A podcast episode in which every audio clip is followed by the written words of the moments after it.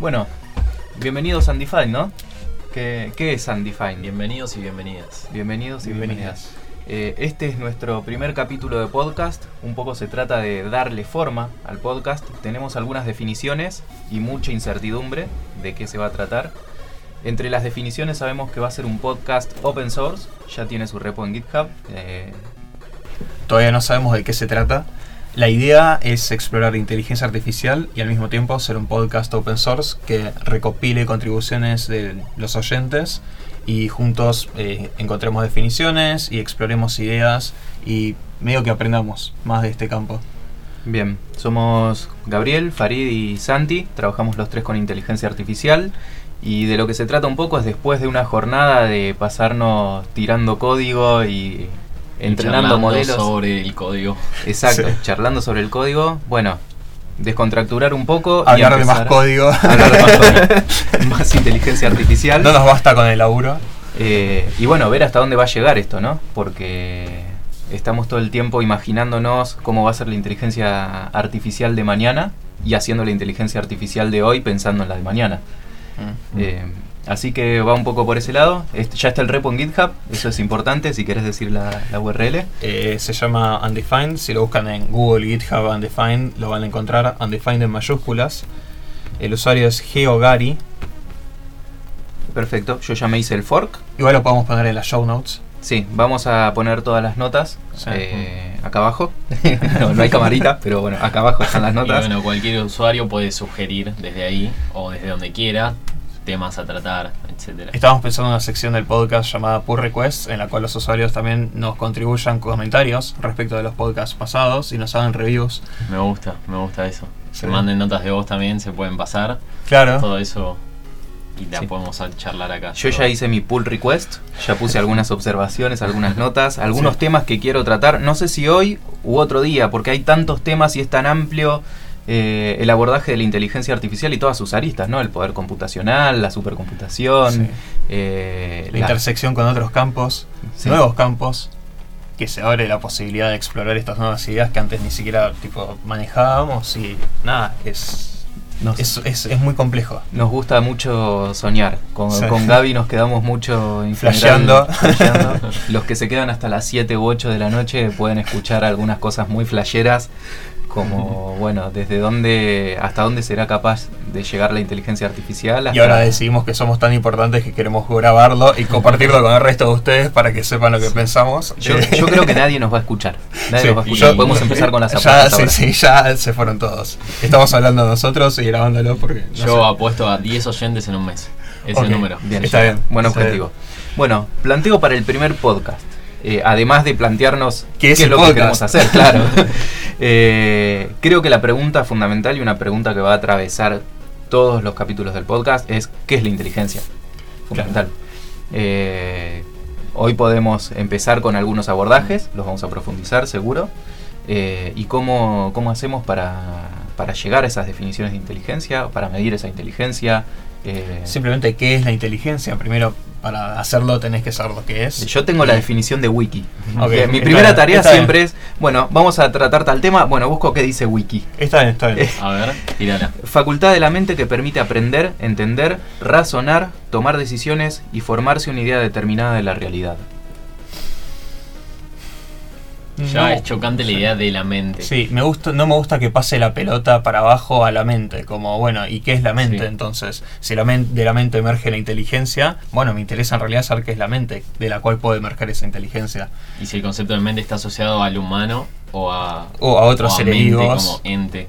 Claro, Sí, o a otras unidades de procesamiento de Exactamente, información. Exactamente. no- nos, nos autopercibimos los humanos como inteligentes y los animales. Eh, a veces medimos un poco, ¿viste? Que decimos, bueno, el, el delfín es el animal más inteligente, o cuán inteligente es el orangután o el perro, y, y hacemos distintas pruebas para comparar quién es más inteligente que, que el otro, pero siempre basado en una perspectiva humana. Eh, Exactamente. a- algo interesante es, eh, bueno, cómo vivimos los humanos y cómo viven los delfines, algo que charlábamos la semana pasada. Eh, los delfines viven felices jugando en el agua, juegan los delfines, Sí. tienen, tienen muy, muy, muy presente, o sea, elaboran juegos y juegan entre ellos Sí. y juegan con los humanos. Tienen estructuras sociales más complejas. Exacto. Y, y viven la vida de joda, la verdad, Claro. también, ¿no? Viven Sí. ahí en, en el océano, eh, sin preocuparse por nada, y nosotros vivimos preocupados. Y tienen memoria biográfica y tienen un montón de cosas que nosotros también tenemos y que consideraríamos hace, hasta hace unos años puramente humanas. Y hoy en día ya entendemos que no, bueno, pueden existir en otros seres vivos. Eh, ahí creo que surge la, la primera pregunta interesante sobre la inteligencia, que, que es, bueno, ¿cómo medimos esto? Y yo estuve también mirando un, un par de, de enfoques diferentes. Sí. Obviamente están los enfoques de, los test de inteligencias, el coeficiente intelectual, eh, hay una rama de la psicología que es la psicometría que se encarga específicamente de medir eso. Pero me interesó en particular, nosotros que somos así ñoños, Sí. el enfoque de un científico de Google, que es Mm. además el creador de Keras, Mm. que se llama François Jolet. Sí. Eh, hay un- o creo que vamos a tener referencias, y ya lo, lo aviso desde ahora, que van a ser muy recurrentes. Lex Friedman va Sí. a ser una. Lex Friedman es una influencia y es, es un, mentor. Sí, sí. Eh, bueno, hay una entrevista muy interesante que fue hace un par de semanas en Sí. la que expuso un paper que sacó también muy recientemente y también vamos a poner el link del paper para todo el que lo quiera leer. Y el repo de GitHub, muy Y- importante, y el, de- el challenge de Kaggle, que de hecho también está. Exacto. Todo, todo eso lo ponemos en el link. Sí. Eh, en el cual, bueno, lo que presenta un poco François Jolet es eh, cómo, cómo hacemos para medir la inteligencia y cómo hacemos para comparar eh, no solamente dos sistemas computacionales en cuanto a cuál es más inteligente, sino compararlos con el humano. Y propone el Arc Challenge, que sería el. Ah, Es, es- es un, es un desafío muy interesante porque pone el sujeto humano y al sujeto máquina a competir a resolver un desafío. Pero ¿dónde tiene la ventaja la máquina? En la supercomputación. En, Bueno, puedo realizar millones de operaciones, probar mucho y equivocarme. Sí. El aprendizaje por refuerzo. Puedo probar 10 millones de veces hasta hacerlo mejor que un humano. Eh, pero el desafío que, que ideó con el Art Challenge es, bueno, tenés solamente tres intentos. sí. Una grilla de puntos, eh, ahí, ahí entren al GitHub por favor, es fjolet barra ARC, Sí. eh, está muy, muy bien explicado con ilustraciones. Tenés una grilla de colores y, y bueno, tenés que seleccionar determinados colores. Esa prueba tanto para el humano como para la máquina, eh, midiéndola en cantidad de intentos. Dice, bueno, ponemos a prueba máquina versus humano. Ahí todavía nos- nosotros, los humanos, creo que somos humanos, eh, llevamos, llevamos un poquito de ventaja y ya, ya vamos a hacer otros, otros planteos más filosóficos.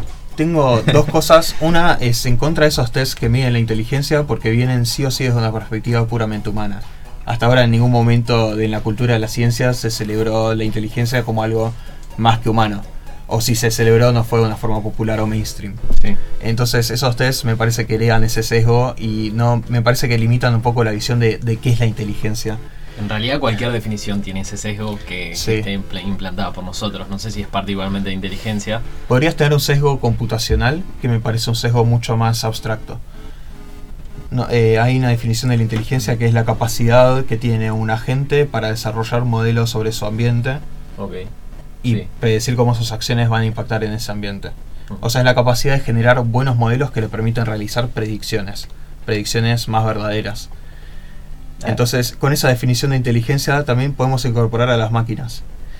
Y después sobre el Abstract Reasoning Challenge, eh, una cosa muy interesante después para tocar como arista es eh, la investigación y el desarrollo de Dilip George y su equipo de, em, creo que es Vector, Vector AI o algo por el estilo, Vulkan AI, eh, que es con redes corticales, eh, redes neuronales corticales, eh, RCN, se llama repo en GitHub de. Venture. Y es interesante que res- resuelven captchas.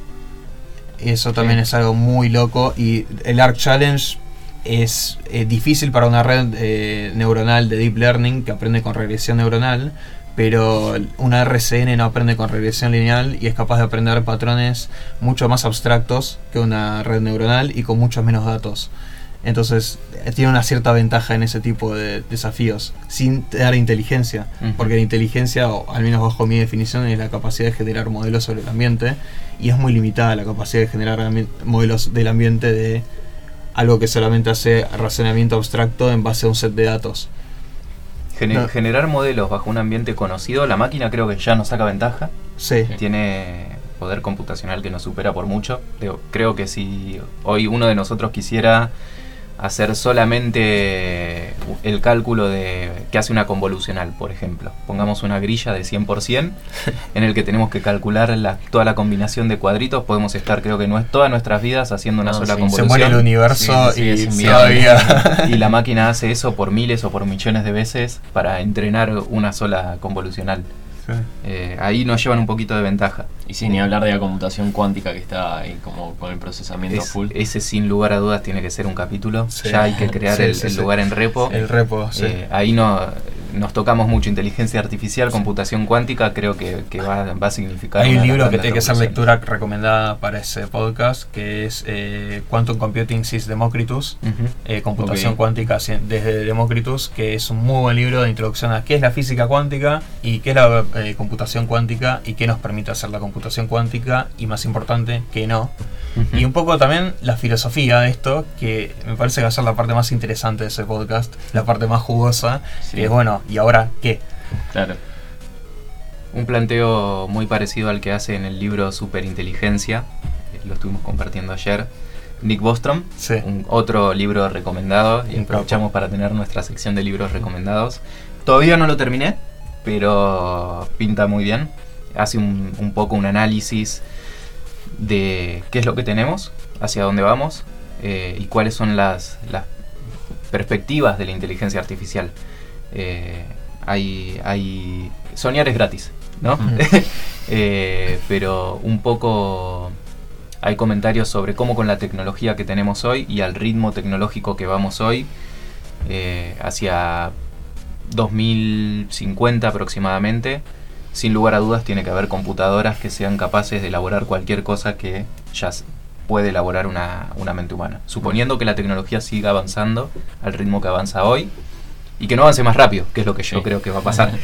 sí. Sí, y también ese libro eh, con una temática muy fuerte de advertencia de, bueno, una vez que creamos una inteligencia que es capaz de mejorarse a sí misma, hay una explosión de inteligencia.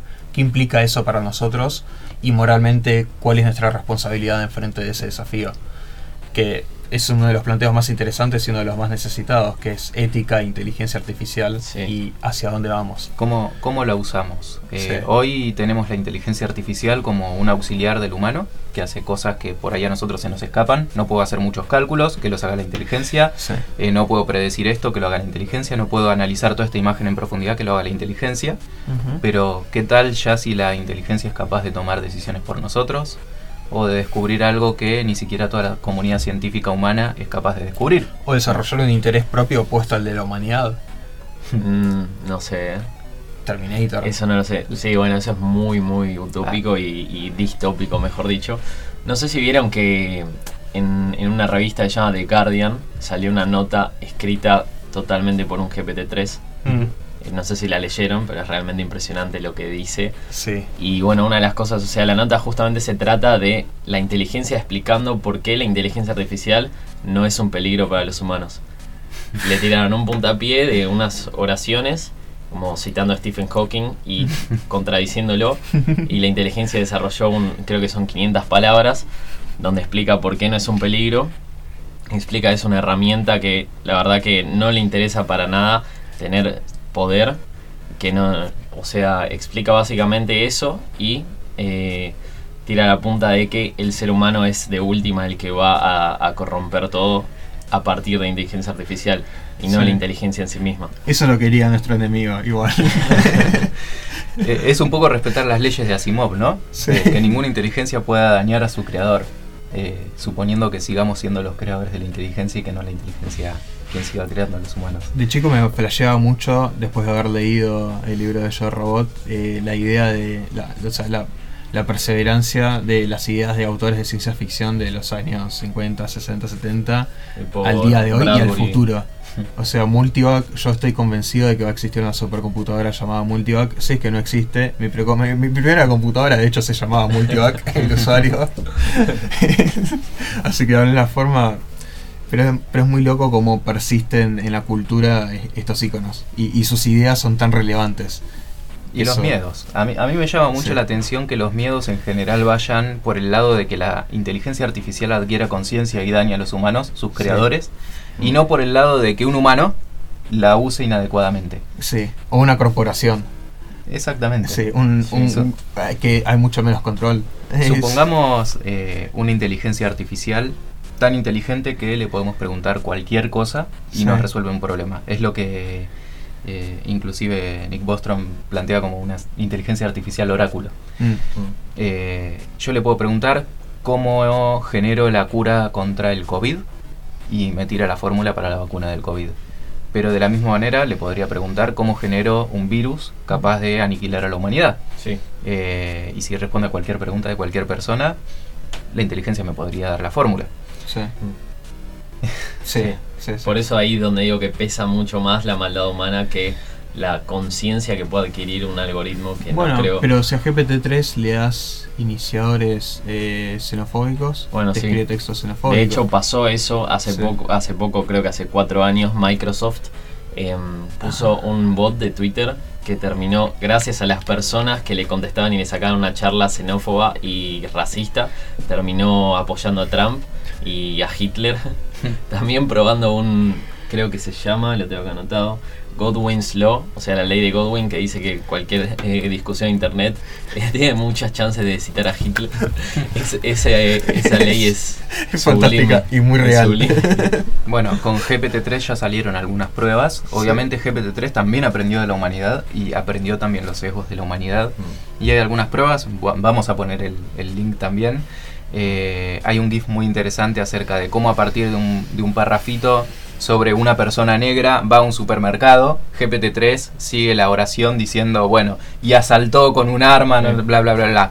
Entonces, elaboran la frase un poquito más. Va al supermercado a comprar y una vez que agregan eso, eh, otra vez GPT-3 genera otro comentario racista. Sí.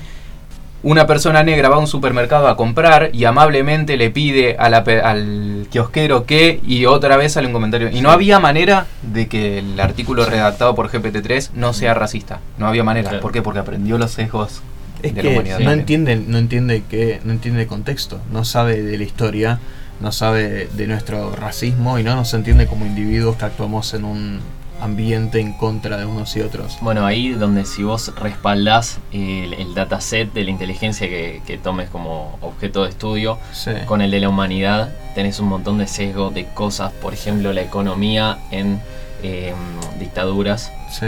que quizás fue más potente en ciertos momentos, eh, a pesar de un, no sé, un genocidio como el de Hitler, y eso lo que produjo quizás en algunos niveles hace que después tome decisiones para un lado que termina destruyendo las cosas.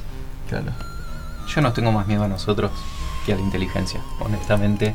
Ya nos ha pasado, no sé, en, la física, con la física nuclear, inventamos la bomba nuclear, eh, inventamos la pólvora y inmediatamente in- inventamos las armas y las bombas. Sí. eh, De la misma forma que inventamos la muerte nuclear, inventamos también la paz que vivimos todos estos últimos años. Sea, por la amenaza entre países eh, a nivel geopolítico de, bueno, tengo bombas nucleares, si me tiras algo te hago poronga. O sea, sí, hoy, hoy somos tan conscientes del daño que nos podemos generar que nos autorregulamos con el miedo, ¿no? mm, Eh, todos Sí. los que poseen armas nucleares saben que no las pueden usar porque se termina el planeta de una. Eh, pero bueno, hay una ley, de hecho, la ley de Moore, que dice Bien. que cada dos años se duplica el número de transistores en los microprocesadores, cada dos años. Eh, y los supercomputadores más modernos, eh, prim- prim- uno de los primeros que, que rompió los paradigmas había sido el Tiange 2 chino. Hoy hay otro japonés, que no me acuerdo cómo se llama. y otros que nada, no sabemos nada, pero bueno, son de gobiernos Secretos. y secretos. Todos estos son gubernamentales porque se requieren, no sé, el Tiange 2 me acuerdo, un- una obscenidad de plata, 300 millones de dólares para hacer el, el computador nada más. Eh, Bueno, en la Guerra Fría, un dato súper off, off the cuff, eh, en la Guerra Fría la CIA eh, creó ocho, ocho empresas tipo falsas para comprar titanio de Rusia para hacer los Blackbird, para hacer para espiar a los rusos. Es una historia re loca, que eso puede ser un podcast, Skunkworks, es un capítulo. Sí, la supercomputación también. También, re. En fin, tenemos supercomputación. ¿Cómo la dotamos de lo que nosotros concebimos de inteligencia? Ya puede hacer más operaciones que nosotros. Eh, ¿qué- Eso es un approach. ¿Cómo le damos? Hay otro approach que es cómo mejoramos la- el aprendizaje. Porque un ser humano hace una activación de neurona cada 5 milisegundos. O sea que hacemos muy pocas activaciones en un segundo. Y una computadora hace demasiadas. O sea, más allá del paralelismo al que es capaz el cerebro, que podríamos engendrar una arquitectura que lo simule, eh, ¿cómo es capaz de aprender representaciones tan buenas del mundo?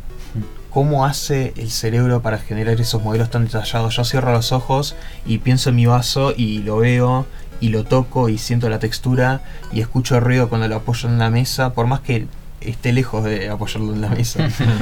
es, es increíble el detalle con el cual somos capaces de percibir y representar el mundo con un nivel de detalle y una estabilidad tan increíble. Me acuerdo de cosas de cuando tenía 5 años con ese detalle. Y eso es sorprendente. Y lo hago en tan pocos milisegundos y con un cómputo, si bien fantástico, limitado, a- con lo que tenemos hoy no seríamos capaces de simular el cerebro con ese cómputo.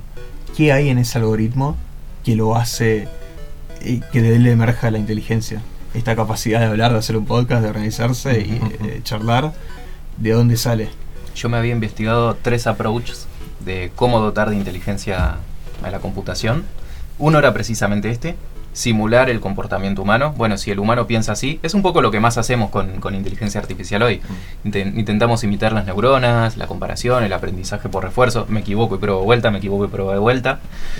Eh, hay otro que es copiar exactamente el cerebro humano.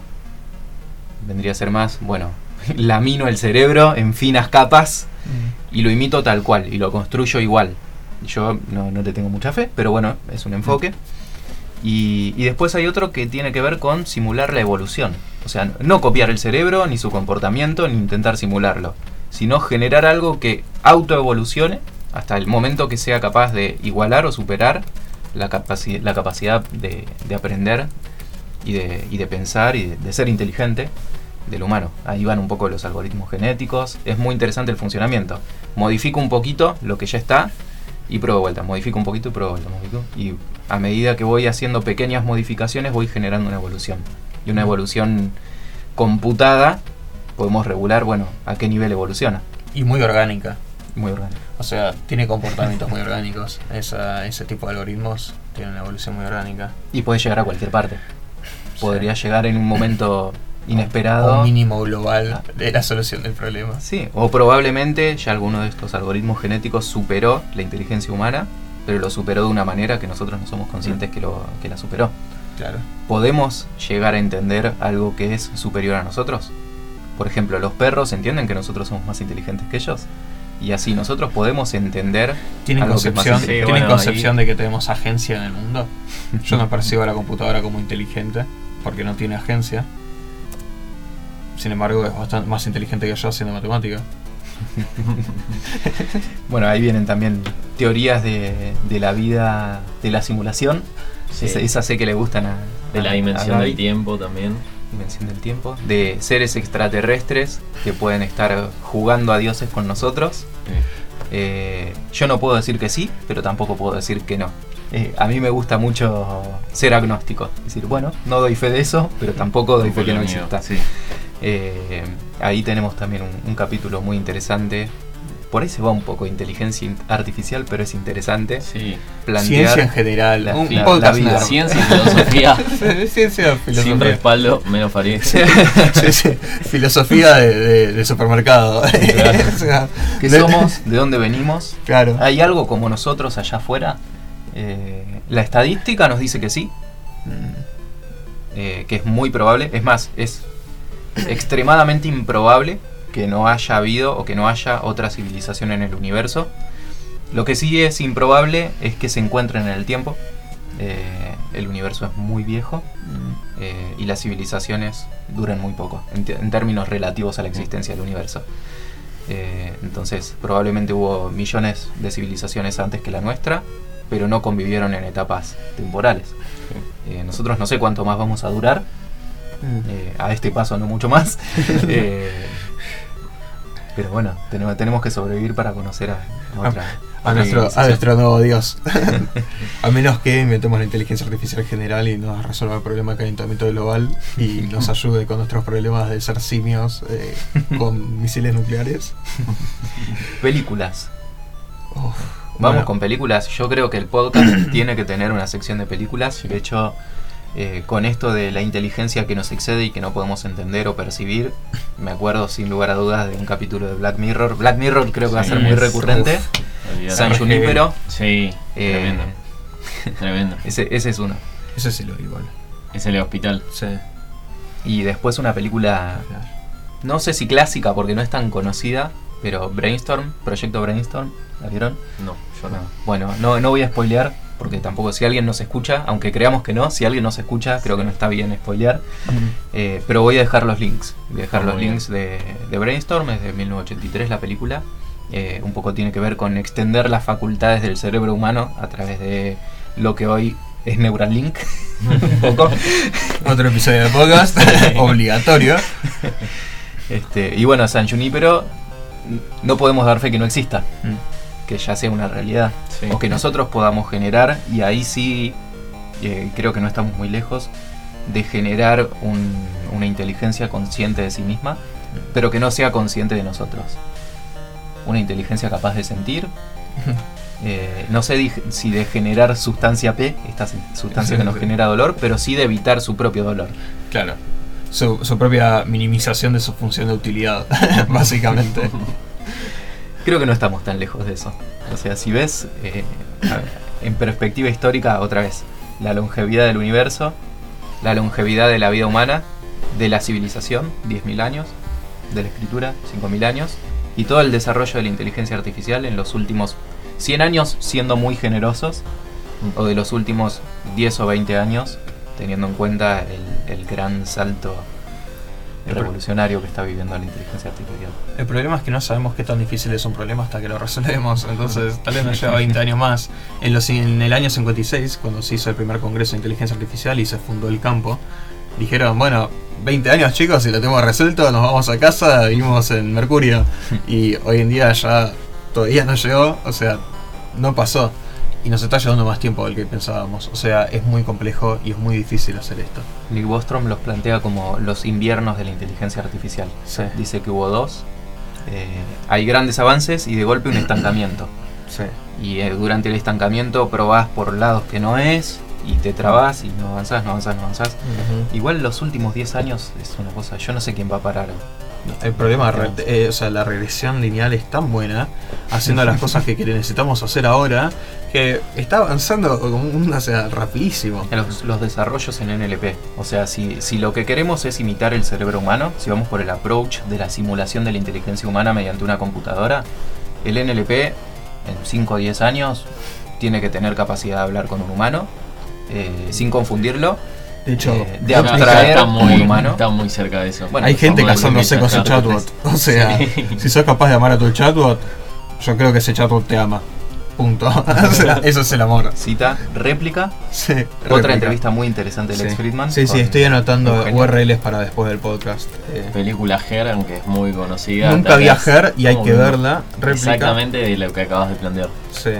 Todas las de Asimov. Sí. Pueden leer los libros o ver las películas. Uf, hay que hacer, hay que hacer una semana de lectura de Asimov y hacemos, no sé, audiolibro de Asimov. Asimov. eh, Ger, eh, después tenés tu serie que, ¿cómo es? Eh, Brainstorm. Es una peli. Película, Brainstorm, 1983. ¿Qué, qué otra película? Matrix, sí, Matrix, no nos olvidemos de Matrix. Bueno, pero Matrix es para el episodio de, de la simulación. No podemos mandar a que la gente vea todas las películas de inteligencia artificial, no las van a ver nunca. No. Es importante, tipo, dárselas en el momento justo, ¿viste? Cuando tipo, le puedes sacar todo el juego posible. Siempre está bueno como desarrollador citar a Silicon Valley, que aunque bueno quizás no la terminaron, Sí. eh, trata al, al final de la serie o más o menos por la mitad se va acercando a, a la inteligencia artificial de ciertas formas y termina con el famoso dilema de si es peligroso o no para los humanos, si hay que ponerle un freno o si hay que continuarla. Y, y bueno, no quiero tampoco spoilear, pero es, es otra, otra de las grandes. Hay, hay un debate muy interesante en el que tocan la arista de inteligencia artificial entre Elon Musk y Jack Ma, el fundador y CEO de Alibaba, Mm. de AliExpress, con Elon Musk, otro que creo que va a ser muy citado en este capítulo. De hecho, ya en dos minutos citamos. Sí, como Ah, 10 por ahora empresas. creo que dijimos nada más Neuralink. Elon Musk Pero- es tipo, es un link fijo de todos los episodios, básicamente. o sea, a esta altura hay que reconocérselo. tipo, no todas las semanas ponemos un link de Elon Musk porque pinta. Siempre va a haber algo. OpenAI. Me parece. Sí, de hecho yo dije GPT-3 apenas Sí. empezamos, o sea... ahí tenés GPT-3. dos. Tengo la garganta muy seca. Vamos a hacer una pausa. Sí, y- va- vamos a, vamos a un No. corte comercial. Encima no podemos compartir botellita de agua, Claro, vaso de agua sí. con todo esto del COVID. Vamos a hacer una pausa comercial. Sí. No tenemos sponsor, no tenemos nada para poner en el medio. Pero bueno, si, si alguien está escuchando y quiere sponsorear este podcast, Bienvenido. Puede hacer un pull request al GitHub. esa- pull request de sponsors. Una- un archivito y quiero sponsorear. Netflix, la verdad, para sección películas, Netflix. Mm. O sea, si estás escuchando. Netflix, Juan Carlos Netflix. O, o Flow o Prime me conformo igual tampoco. tiene Amazon Prime también estamos recomendando libros a lo loco. Amazon Prime no, eh, Amazon, sí, Mm. a secas. Eh, Kindle, dale, Sí. pónganse las pilas. O buscar en PDF en Google gratis y listo. Compensar su hijo. ser. Corte. Ya fue. Si, si no nos sponsorea Amazon, proxy. si no nos sponsorea, Si tu libro es un producto de la cultura, tu libro es de la cultura y listo. Ya Lo está. negociamos. Open source, amigo. según el sponsor, si Kindle nos sponsorea, no recomendamos PDF piratas. Si no, Está bien. Acá lamento. está. No puedo asegurar ni negar nada. No voy a estimular la piratería en público. Es la última vez que lo voy pero, a hacer. Claro. No, es que no va a salir natural, entonces, o sea. sí, es- Repetí, repetí. ¿Qué dije? Bueno, para, para si alguien nos está escuchando de casualidad, recién hicimos Claro, un o sea, corte, sí. nos pusimos a hablar en off Sí, eh, y un poco lo que pensamos es, no me importa si alguien me está escuchando o no, claro. pero además eso es lo que me lleva a poder charlar todas estas cosas naturalmente. Sí. O sea, es como que no, no me importa, o sea, vamos a decir cosas equivocadas, vamos a decir cosas estúpidas, nos vamos a equivocar, lo vamos a admitir si nos hacen un pull request y nos dicen, che chicos, acá la verdad la flashearon Bardearon. mal, o sea, bardearon, tipo, mal. Y lo vamos a admitir, y tipo, yo nunca voy a tener problema en admitir que estoy equivocado en No, el podcast. a veces hace falta que alguien te va, Sí. tac, te acomode un poquito Claro, las ideas, ¿viste? así quieras- ¿Cómo voy a aprender si no? O sea, me, me gusta mucho la idea de este podcast para aprender y para crecer. Y otra cosa también muy importante es, si vas a escribir hate mail o algún tipo de contenido no constructivo, vas a escucharte hasta acá, culpa tuya, amigo. Sorry. Nadie- o nadie sea, te obligó. sí, Igual- nadie igual te yo, obligó. quiero, yo quiero haters. Quiero Sí. que, que alguien nos mate y, y después leerlos Sí. al aire y cagarnos Sí, de risa. sí, está bien, Es está bien. Si tienen hate mail eh, eh, original y copado que nos haga reír, por favor, mándenlo. Lo queremos. Quiero, quiero salir un poco de la endogamia. Nosotros todo el día charlamos entre nosotros, Sí. todos los días. Ya hace como un año Sí, que trabajamos juntos, menos antes que más nuevito. Pero, eh, Pero y siempre cansa- hablando de las sí. mismas cosas. Sí, sí, sí. como- Como ya es un embole, dale. Sí. Boludo, Mm. tipo, traigamos más gente, aprendamos cosas. En el espacio latinoamericano no creo que haya nada como esto. O sea, al menos yo no conozco y si lo conocen, pásenmelo también. O sea, lo quiero escuchar. No, ¿podemos recomendar otros podcasts? El 100%. Sí, podemos. Totalmente. y hacelo. Hay, hay un par, hay un par. Yo escucho mucho uno de unos españoles que son re flasheros. Mm. Mindfacts Sí. se llaman. Mm. Eh, la flashean mal. Son como nosotros, pero más organizados. Y, y con un poco más de rigor científico. ¿viste? Uno Claro. científico, otro filósofo. Claro. Nosotros nada, Claro. somos nada. Sí, nada. Eh, Bueno, vos sos varias cosas, pero bueno, ya vamos a llegar a eso. no importa, corte. Eh, no, pero bueno, ese podcast, una Sí. masa. Lex Friedman ya lo dijimos tres veces. Sí. Bueno, que sean cuatro. Sí, no importa. Eh, y ayer empecé a escuchar otro. Ah, no, es un, un youtuber que es Open. Eh, no, eh, Ah, sí, sí, sí, sí, sí. ¿Cómo se llama? Dot, Ah, Dot, Dot- CSV, Dot sí. Dot CSV. que es otro español que Sí, la verdad fantástico. la Ese la rompe. Porque Bueno, no, so- no solo habla de, de filosofía, sino también de código. O sea, hace tutoriales de código. Eso Claro. está buenísimo. Y graba los videos, que eso es otro laburo y otra dimensión que digo, Ah, bueno. Los has organizado, ¿no? Es Qué como laburo. nosotros que viste, nos ponemos a laburo. improvisar y, y a ver qué es lo que sale. chamulleros. Pero bueno, hoy se trataba un poco de eso, de empezar a darle forma. Sí, explorar, ¿qué queremos no- hacer? No hay ¿Qué- mejor manera de empezar que empezar, ¿no? Sí. Eh, hace como un mes que venimos diciendo, vamos con un podcast, un Hoy le dije a podcast, Santi, tipo, chabón, me sorprende verlo, o sea, tipo, lo veo poniendo los micrófonos y la- el micrófono las cosas y digo, está pasando, tipo, hace tres semanas estaba, tipo, lo dijimos en joda, O sea, no fue hace tres semanas, fue cuando empezamos la religión de las milanesas, que eso va a ser otro episodio del podcast. episodio. Por ahora somos una secta, estamos buscando seguidores, ya vamos a hablar de esto en más Ni detalle. a secta llegamos. sí, bueno, somos dos nada más. Yo soy el líder, Farid es el cerebro. Eh, yo soy el líder que la gente puede seguir y tomar ayahuasca en el desierto. Vos sos como el líder de más, bueno, estrategia y conseguir más seguidores. Programo la aplicación. Claro, hacer la aplicación de las milanesas. Que Milanesap, qué buen nombre para una aplicación. Todavía no está en el App Store. Ok, está bien. No, y no cortemos el spoilees, nombre. mirá cortemos si- el nombre si nos sacan el Sí. dominio, me corto la pija. Acá, acá le vamos a tener que poner un pip cada vez que nombremos el nombre de Milanesap. Sí, Ahí, ahí sí, un por un pip. pum, Milanesap. Porque si nos van a robar el dominio, nos van a Sí. robar el lugar en el App Store y esa app la va a pegar. Sí, sí, la va a pegar fuerte, amigo. Gente subiendo fotos de milanesas al Dios loco, mío, también hay que limpiar autómatas milanesas. de, de milanesas. Sí, fantástico. Autómatas, otro episodio. Sí. Eh, acá van, van a ir Uh. saliendo eh, varios episodios. Sí. Eh, Emergencia es una palabra que me cinco. encanta. Emergencia es una palabra que me hace muy feliz. Eh, había algo en esto antes de que despilfarráramos zarpado. Hay algo muy bueno. Ah, sí, que le decía a Santi que no puedo creer que hace un par de semanas que, que hablábamos de empezar un podcast y lo estamos haciendo. y la verdad es la primera vez en mi vida que me grabo hablando y es un flash. O sea, está pasando, qué loco. Es- no sé, no sé si eso habla de, de nosotros como personas o habla de lo fácil que es empezar un podcast y grabarte diciendo pelotudeces a la gente creyendo que sos importante. Es que a mí me gusta escuchar este tipo de boludeces. Sí. Yo soy muy de buscar en Spotify, en YouTube y ponerme, bueno, a ver qué podcast hay sobre esto. Y a veces me encuentro escuchando podcasts de gente como nosotros o peores. y, eh, y los escucho. O sea, mientras voy a mi casa o vengo para acá caminando, vengo escuchando un podcast y nada. Espero que ocupemos un poquito ese lugar también. Gente que quiere escuchar a otra gente flasheando, hablando de inteligencia artificial, de lo nuevo que va saliendo, Sí. del GPT-3 nombramos un montón de cosas que creo que eso sí tendríamos que acostumbrarnos a Sí, no darlas por es. sentadas. Mm. Eh, GPT-3, Sí. por ejemplo, va a ser un capítulo, por ahí no, no, no, no justifica ahora gastar tiempo en eso. Pero GPT-3, Neuralink, Tesla, casi todos los demás, eh, más otro tipo de, de modelos y otras cosas, creo que van a, van a requerir un capítulo solamente de eso. Sí. GPT-3, eh, es más, creo que el próximo puede ser GPT-3. Sí, Eh, es un capítulo. sí, fija. No sé. Y bueno, eh, esto es Undefined. No, la verdad yo no esperaba más ni menos.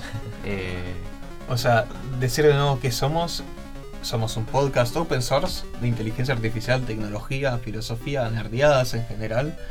Pueden contribuir, si nos equivocamos nos pueden decir. Y nada, es va a ser un poco también resultado de lo que contribuye a la gente y de lo que pueda llegar a crecer. Sí que contribuye a alguien y escucha a alguien, la verdad yo no creo que vaya a escuchar nadie de esto, pero bueno. va a haber invitados. Sí, Por ahí eso nos trae, o sea, un invitado quiere Sí, sí. venir y después escucharse, entonces tenemos un oyente. Claro. Y podemos Eso. sumar así de a uno. Uh, es cierto. Eh, hoy, hoy va a venir Nani. No, no vino, no falló. No, es que... Ah, está Sí, aislado. no, no podemos decir eso Sí. tampoco, hay que viviar todo. hay que- Hay que poner muchos pips. Que Me gustan está, los con, vips. está en Eh, sí. síntomas.